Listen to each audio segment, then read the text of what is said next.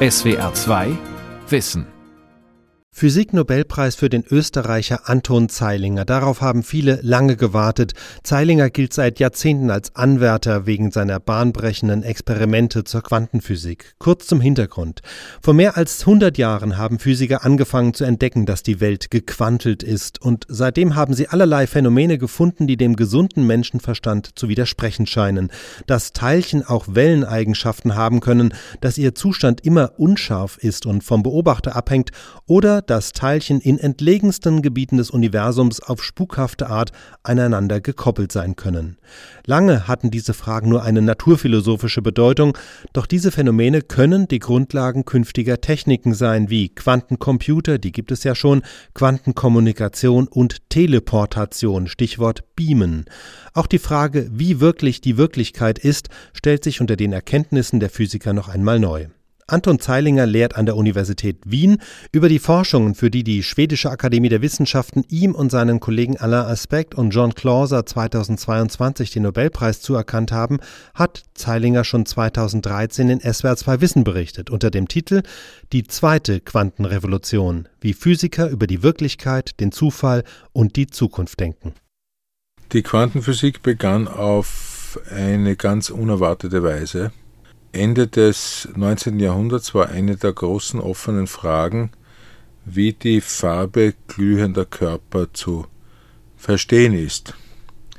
Man wusste, dass die Beantwortung dieser Frage nicht im Rahmen der damals bekannten Physik, die man heute die klassische Physik nennt, möglich wäre. Die Lösung kam durch Max Planck, er war Professor in Berlin der die Farbe glühender Körper, genauer ausgedrückt das Spektrum des Lichts, das aus einer Quelle emittiert wird, dadurch erklären konnte, dass er annahm, dass das Licht nur in kleinsten Teilchen ausgetauscht werden kann oder genau genommen die Energie nur in Klumpen ausgetauscht werden kann und nicht in beliebig feiner Einteilung. Damit konnte Max Planck mathematisch das Spektrum erklären. Er hat jedoch selbst seine Idee nicht wirklich ernst genommen. Der erste, der die Quantenhypothese wirklich ernst nahm, war Albert Einstein, der dann im Jahr 1905 vorschlug, und man muss sich vorstellen, er war damals ein Sachbearbeiter dritter Klasse am Eidgenössischen Patentamt in Bern, er schlug vor, dass Licht aus Energiequanten besteht, die man heute Lichtteilchen, Photonen nennt. Das war eine Revolution des Denkens. Einstein selbst bezeichnete diese Arbeit, in der er diese Lichtteilchen vorschlug, als revolutionär. Es war die einzige Arbeit, die er je schrieb, von der er sprach, dass sie revolutionär war. Er hat für diese Arbeit übrigens auch den Nobelpreis bekommen und nie für die Relativitätstheorie, weil die Relativitätstheorie doch etwas gewagt war und noch nicht experimentell genügend fundiert. Albert Einstein hat auch sofort realisiert, dass die Quantenphysik Probleme liefert im anschaulichen Verständnis verschiedener Phänomene. Zum einen sah er dass es äh, Schwierigkeiten gibt zu verstehen das sogenannte Doppelspaltexperiment. Das ist im Prinzip sehr einfach. Ich sende Licht durch zwei Spalte, zwei Öffnungen und beobachte dann auf einem Interferenzschirm dahinter helle und dunkle Streifen. Diese Streifen sind leicht verstehbar, wenn man weiß, dass Licht eine Welle ist. Das nennt man Überlagerung wenn jedoch Licht ein Teilchen ist, kann es nur durch einen der beiden Spalte gehen und dann weiß aber das Teilchen, das durch einen Spalt geht, nicht, ob der andere offen ist oder nicht. Und Einstein sagt voraus, dass für schwache Lichtintensitäten, also für einzelne Teilchen, diese Interferenzstreifen nicht auftreten. Hier lag Einstein falsch. Heute wissen wir, und hier machen wir einen großen Sprung in der Zeit. Heute wissen wir, dass ein Teilchen sozusagen durch zwei Spalte gleichzeitig gehen kann. Einstein lag aber richtig, indem er den Finger darauf legte, wo die wirklich offenen Fragen liegen. Diese Fragen wurden damals noch spannender, nachdem die Quantentheorie vollkommen ausformuliert war als mathematische Theorie. Das war 1925 durch Werner Heisenberg und 1926 durch Erwin Schrödinger. Unmittelbar nach Formulierung dieser Theorie geschah, was man heute die erste Quantenrevolution nennt, nämlich die Tatsache, dass aufgrund dieser physikalischen Gesetze es plötzlich möglich war, eine unglaubliche Vielzahl von verschiedenen Phänomenen genau zu verstehen. Zum Beispiel die Farbe glühender Körper wieder, die Farbe des Lichts, das von Atomen ausgesendet wird. Es war möglich zu verstehen, was Magnetismus ist. Man konnte auch verstehen, was Festkörper machen bei verschiedensten Temperaturen. Und das hat geführt zur Halbleiterphysik, hat geführt zu den modernen Computern und so weiter. Eine weitere Konsequenz der Quantenphysik war später die Erfindung des Lasers, die eine unmittelbare Anwendung dieser Grundideen ist. Das Wesentliche dabei ist, dass in dieser ersten Quantenrevolution wir sprechen von Phänomenen, die auftreten, weil viele Teilchen gleichzeitig vorhanden sind. Auf der anderen Seite hat man aber damals bereits gesehen, dass das Verhalten einzelner Teilchen Eigenschaften zeigt, die unserer Intuition widersprechen.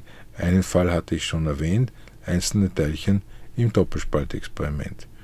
Es gab auch andere Vorhersagen, zum Beispiel die Tatsache, dass das Verhalten einzelner Teilchen auf eine Weise zufällig ist, die nicht reduzierbar ist. Was meint man damit? Wenn ich mir etwa ein radioaktives Atom ansehe, wird es nach einer gewissen Zeit zerfallen. Dieser Zerfall wird durch die Halbwertszeit beschrieben. Das heißt, nach der Halbwertszeit werden die Hälfte der Atome einer größeren Probe zerfallen sein und die andere Hälfte nicht. Was macht aber das einzelne Atom? Es wird irgendwann zerfallen. Und jetzt ist es so, dass der Zeitpunkt, wann das Atom zerfällt, rein zufällig ist. Und zwar zufällig auf eine Weise, dass es nicht so ist, dass wir nur nicht wissen, warum das Atom zu diesem Zeitpunkt zerfällt, sondern es gibt dafür keine Ursache, es gibt dafür keine Erklärung. Das ist eine neue Rolle des Zufalls, die Werner Heisenberg den objektiven Zufall bezeichnet, im Gegensatz zum subjektiven Zufall, wo wir einfach nur nicht genug wissen würden. Dieser Zufall ist etwas, das Einstein gestört hat und er hat 1926 in einem Brief gesagt, er ist überzeugt, dass Gott nicht würfelt. In meinen Augen ist das eine der wichtigsten Erkenntnisse der Physik im 20. Jahrhundert, dass es diesen reinen Zufall gibt. Dass es also einzelne Ereignisse gibt, die man nicht mehr nach dem Ursache-Wirkungsprinzip erklären kann. Ich möchte vielleicht anmerken, äh, ich hatte ja öfter Gespräche auch mit dem Dalai Lama und das war ein Punkt, der am stärksten der Auffassung der ungebrochenen Ursache-Wirkungsketten im Buddhismus widerspricht.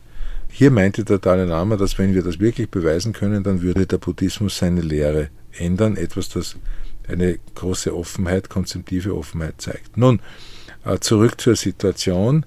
Wir sind also nach wie vor ungefähr in den 30er Jahren und da setzte die Debatte ein, der Höhepunkt war eine Diskussion, eine Reihe von Diskussionen, die sich über mehrere Jahre hinzogen zwischen Albert Einstein und Niels Bohr, einem dänischen Physiker, darüber, was uns die Quantenmechanik erzählt. Äh, was sozusagen die weltanschauliche, konzeptive, philosophische Bedeutung der Quantenmechanik ist. Und die Positionen der beiden Gegenspieler lassen sich relativ einfach zusammenfassen. Albert Einstein war der Meinung, dass die Physik und damit auch die Quantenphysik immer eine von uns unabhängig existierende Wirklichkeit beschreiben soll, eine physikalische Wirklichkeit, die durch klare Kausalgesetze beschrieben wird. Niels Bohr war der Auffassung, dass Gegenstand der Physik nur sein kann, was über die Welt gesagt werden kann. Das ist ganz ein wesentlicher Unterschied. Bei Bohr ist es sozusagen Information, bei Einstein ist es die physikalische Wirklichkeit. Die Frage ist, wo weit sich diese beiden Positionen dann unterscheiden, beziehungsweise wie weit die Auffassung einer unabhängig von uns in allen ihren Eigenschaften, das ist wichtig, existierenden Wirklichkeit haltbar ist. Und da kam es 1935 zu einer gewaltigen Idee durch Albert Einstein gemeinsam mit äh, zwei jungen Kollegen, äh, Podolsky und Rosen, damals in Princeton. Einstein war schon äh, vor den Nationalsozialisten in die USA geflüchtet. Und in dieser Arbeit, die man die EPR-Arbeit heute nennt, sprechen die Autoren über zwei Systeme, die miteinander in Wechselwirkung standen. Man kann sich das durchaus als zwei Kugeln vorstellen, zwei Billardkugeln, die aneinander gestoßen sind und auseinanderfliegen. Wobei es bei Quantenbillardkugeln so ist, dass die zwar auch auseinanderfliegen, aber es nicht festgelegt ist, in welche Richtung die fliegen. Die können irgendwo auseinanderfliegen, in irgendwelche Richtungen. Und es ist nicht nur so, dass wir nicht wissen, in welche Richtung die auseinanderfliegen, auch die Kugeln wissen das nicht. Wenn ich jedoch eine der beiden Kugeln beobachte und ich finde sie an einer Ecke meines Quantenbillardtisches, dann wird die andere Kugel genau äh, gegenüber sein. Sie war aber vorher nicht dort, sondern erst die Beobachtung an dem einen System hat bewirkt, dass dieses System rein zufällig einen Ort annimmt und das zweite wird dann gezwungen, ganz egal wie weit weg es ist, einen entsprechenden Ort anzunehmen. Das nannte Einstein spukhafte Fernwirkung, das mochte er nicht, er wollte eine Physik ohne diese spukhafte Fernwirkung. Nun, diese Debatte galt lange als äh, philosophisch, als rein philosophisch, bis man feststellte in den 60er Jahren, dass die Position Einsteins, die annehmen würde, dass die beiden Kugeln sehr wohl an bestimmten Positionen sind, bevor ich sie beobachte, nur weiß ich die nicht, dass diese Position im Widerspruch zu gewissen Experimenten ist, die man machen könnte.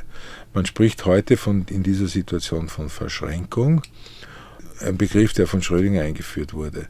Das heißt, zwei Systeme hängen über große Entfernung miteinander auf eine unauftrennbare Weise zusammen, die unabhängig ist von Raum und Zeit. Das ist ganz wichtig.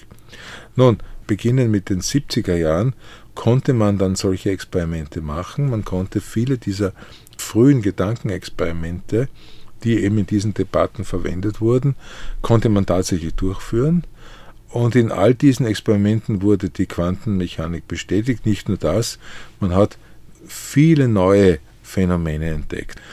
Diese Experimente in den 70er, 80er Jahren waren motiviert rein durch philosophische Neugier.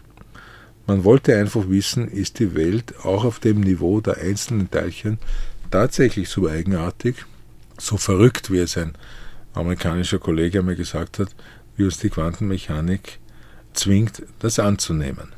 Zur großen Überraschung aller Leute, die damals bei diesen frühen Experimenten dabei waren, hat sich herausgestellt, dass man auf diesen Ideen, also der Idee des Zufalls, dem Konzept der Tatsache, dass ein Teilchen sozusagen durch zwei Spalte gleichzeitig gehen kann, das nennt man Überlagerung, Superposition, oder auf dem Konzept der Verschränkung von zwei Teilchen über größere Entfernungen. Das kann man übrigens ausdehnen auf drei und vier. Das wird dann wieder noch interessanter. Dass auf diesen Konzepten aufbauend Ideen entwickelt wurden für eine neue Informationstechnologie. Das war eine ganz große Überraschung. Damit hat niemand gerechnet. Diese neue Informationstechnologie verspricht uns Methoden der Datenübertragung, die absolut sicher sind und verspricht uns Computer, die so schnell sind, dass man sie gar nicht mit bestehenden Computern vergleichen kann. Man spricht hier von der zweiten Quantenrevolution, im Gegensatz zur ersten Quantenrevolution in den, in den 30er Jahren. Das ist ein Forschungsgebiet, das sich in den letzten Jahren explosionsartig vergrößert hat. Die Schlagworte in dieser äh, zweiten Quantenrevolution sind Quantenkryptographie, das ist die Verschlüsselung geheimer Nachrichten unter Zuhilfe von äh, Quantenmethoden. ist die äh, Quantenteleportation, die Übertragung eines Quantenzustands von einem System auf ein anderes über beliebige Entfernungen und sozusagen die ganz große Karotte ist letztlich der Quantencomputer.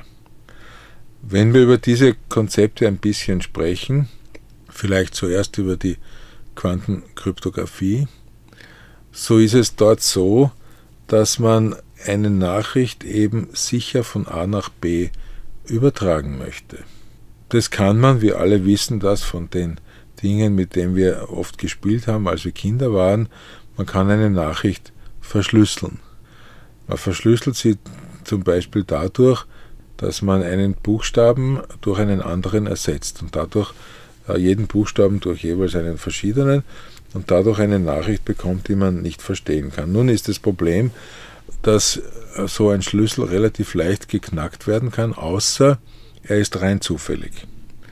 Das heißt, wenn ich einmal das E durch ein U ersetze und dann wieder das E durch ein P und dann wieder durch ein A und so weiter und das jeweils zufällig ausgewürfelt wird, dann ist dieser Schlüssel nicht knackbar. Das Problem ist, woher bekomme ich diesen zufälligen Schlüssel? Das ist das erste Problem. Und die zweite Frage ist, es muss natürlich der Sender der Nachricht und der Empfänger der Nachricht den gleichen Schlüssel haben, sonst kann ja der Empfänger die Nachricht nicht entschlüsseln. Dies nennt man das Schlüsselübertragungsproblem. Ich benötige also eine sichere Methode, einen Schlüssel zu übertragen. Und das löst die Quantenphysik. Es gibt verschiedene Methoden der Quantenkryptographie. Die eigentlich eleganteste Methode ist äh, die, die Verschränkung verwendet. Um das kurz zu erklären, ich habe zwei Photonen, zwei Lichtteilchen und möchte mit denen einen Schlüssel erzeugen. Die beiden Leute, die miteinander kommunizieren, heißen Alice und Bob und Alice möchte dem Bob eine Nachricht schicken. Dann nimmt man ein verschränktes Paar an Photonen, schickt ein Photon zu Alice, das andere zu Bob und die machen jetzt eine Messung an den Photonen. Zum Beispiel eine Messung der Polarisation. Polarisation kennt jeder von den Polarisationsbrillen oder auch Fotografen von den Polarisationsfiltern. Man misst also, ist das Photon horizontal oder vertikal polarisiert. Wenn die beiden miteinander verschränkt sind, das Photon des Eiles und das Photon des Bob hat, dann bekommen die beiden das gleiche Resultat, weil eben äh, durch die Verschränkung das sichergestellt wird, dass die, wenn sie gemessen werden, die gleichen Eigenschaften tragen.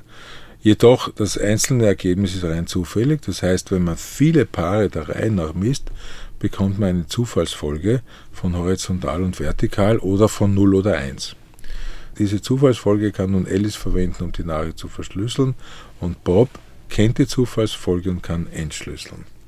Warum ist das sicher? Das Verfahren ist deshalb sicher, weil die beiden Photonen ja, da sie verschränkt sind, die Polarisation noch nicht haben, ehe sie gemessen werden.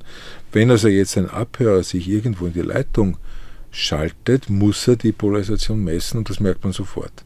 Wäre sofort eine Änderung des Quantenzustands. Alice und Bob verwenden daher nicht den Schlüssel und der Abhörer kommt nicht an die Nachricht heran. Das Verfahren ist im Prinzip absolut sicher und die Entwicklungsarbeit läuft jetzt in die Richtung, das über große Entfernungen zu machen, mit großen Datenraten und so weiter und so fort. Wir haben das zum Beispiel gezeigt, oder sagen wir so, na, die größte Entfernung, über die das gelungen ist, waren Experimente von uns, von der kanarischen Insel äh, La Palma nach Teneriffa, wo wir einen Schlüssel mit Hilfe von Verschränkung etabliert haben und dann eine Nachricht übertragen. Warum sind wir auf La Palma und Teneriffa? Weil dort auf etwa zweieinhalbtausend Meter Höhe auf beiden Inseln jeweils ungefähr ein Dutzend Teleskope sind. Das heißt, man hat dort Infrastruktur, um Licht zu messen oder auch, man kann ein Teleskop auch dazu verwenden, Licht wegzuschicken. Das heißt, wir schicken mit Hilfe eines Teleskops auf La Palma eines der beiden verschränkten Photonen rüber nach Teneriffa. Drüben steht ein Teleskop, das dieses Photon auffängt und das dann gemessen wird. Und man misst dann die beiden Photonen, das auf La Palma, das auf Teneriffa. Man bekommt die gleiche Antwort.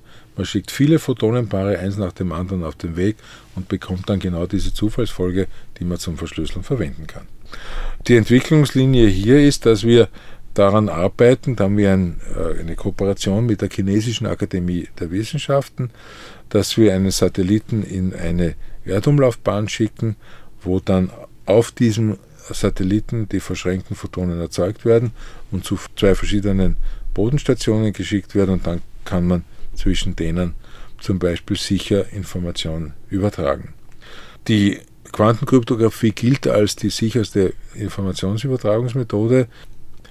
Die zweite Methode, die ebenfalls Datenübertragung betrifft, ist Quantenteleportation. Das erinnert ein bisschen an Scotty Beam Me Up von Raumschiff Enterprise, wobei es nicht um die Übertragung von Materie geht, sondern um die Übertragung von Information. Das heißt, wir haben ein Photon, ein Quantenteilchen und wir können mit Hilfe von Verschränkung die Information, die dieses System trägt, seine Eigenschaften, diesem äh, Photon entziehen. Das ist schon mal was völlig Skurriles. Das wird dann ein Photon sozusagen ohne seine eigenen Eigenschaften und die zu einem anderen Photon übertragen, das beliebig weit weg ist. Und das geht instantan, ohne dass zwischen diesen beiden Photonen zum Zeitpunkt der Übertragung eine Verbindung da sein muss.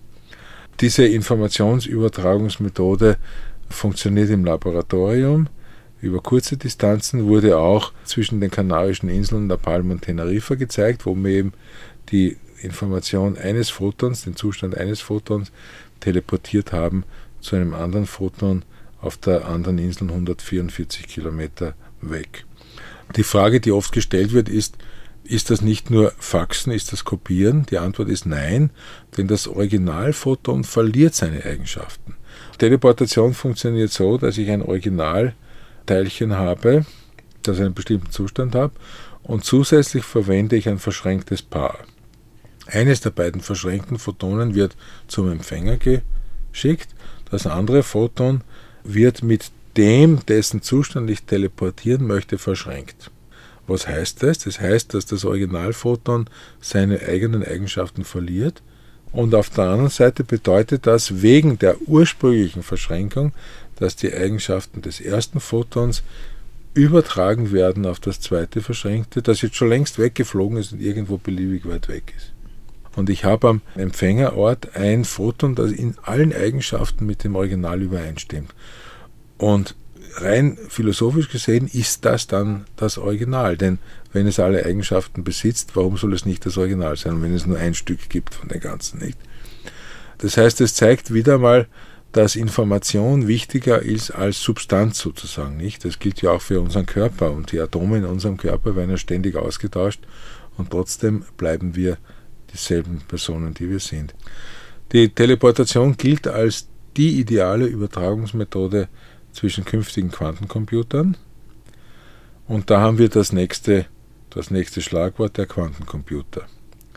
Der Quantencomputer ist sozusagen der erste Computer in der Geschichte, der ganz anders funktioniert als alle anderen.